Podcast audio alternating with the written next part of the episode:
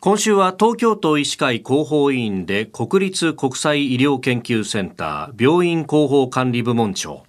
感染症専門医でエイズ治療研究開発センターの医師でいらっしゃいます。菊池よしみさんをお迎えしましてご専門の HIV 感染症やエイズのお話を伺っております。まあこれ一個お伺いしたいことがあって、はい、この HIV というもの、これがその発症するまでっていうのは、その潜伏期間って、まあ、人によってまちまちですけれども、かなり長い場合もあると、で感染させやすい時期っていうのは、かかってすぐだというお話をされてました。で、はい。はい、えー、その後、何の治療にもアクセスしない場合っていうのは、ウイルス治療はある程度のところで一定になるということなんですか？そうですね、はい、あじゃあ、ある程度感染させやすい状況が、その潜伏期間中は続く可能性があると。はい、そのあの認識で合ってます。で、まあ、そのね、ウイルス自体は非常に弱いものだということも言われますけれども、はい、ただ、その、まあ、治療に当たる最初の頃だと、まあ、ある程度一定量のこうウイルス量はあると、はい、これ、医療関係者の方々も気を使うところだったりするんじゃないですか？そうですね、もちろんそこで手術をしなきゃいけないとか、いうこともありますし、そういう時期に針刺しをしたりすると、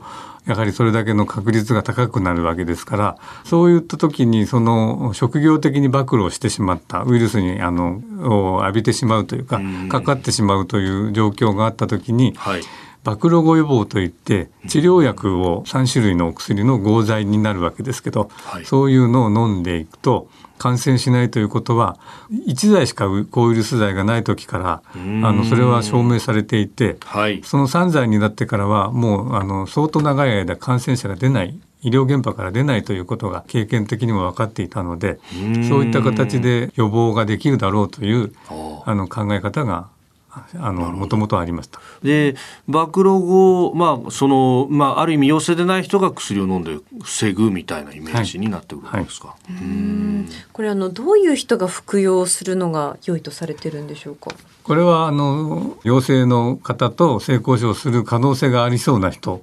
ということで、あの不特定多数のあの方と性交渉するような人には推奨されていて基本的にはコンドームを推奨しますが、はい、それがどうしてもできないというような場合にはあのお薬で予防できるんじゃないかという概念があの生じてきたところですね。暴露前の予防内服、はい、これをその英語では PrEPというふうに呼ぶわけですか、はい、そうですね。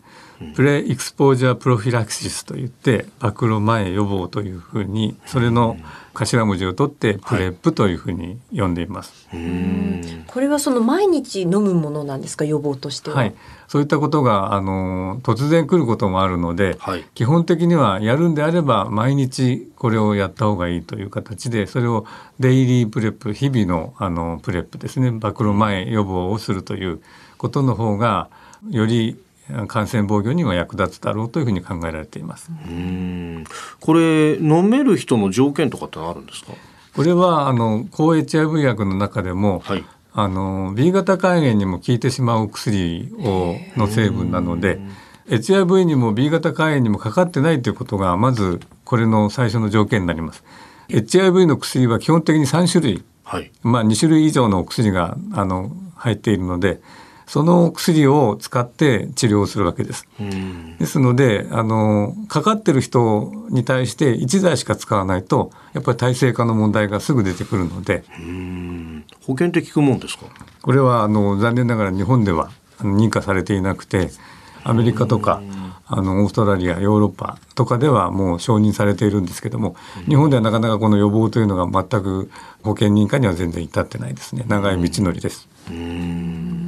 これおいくらぐらい毎日続けるにはかかってくるものなんでしょうか？あのまたこのお薬の話値段になると皆さんドン引きしてしまうかもしれないんですけど、うん、1錠まあ2500円ぐらいするお薬なんですね。まあ、これが1成分なんで他の成分も関わるのであの1日のお薬代というのがすごいお金かかるわけですけども治療ができますので、うんうん、ということなんですがこれがあのとにかく保険認可にならない限りはなかなかこういう値段では続かないだろうなというふうにはあの正直思います。なるほど。えー、国立国際医療研究センターの菊池よしみさんでした。先生、明日もよろしくお願いします。よろしくお願いいたします。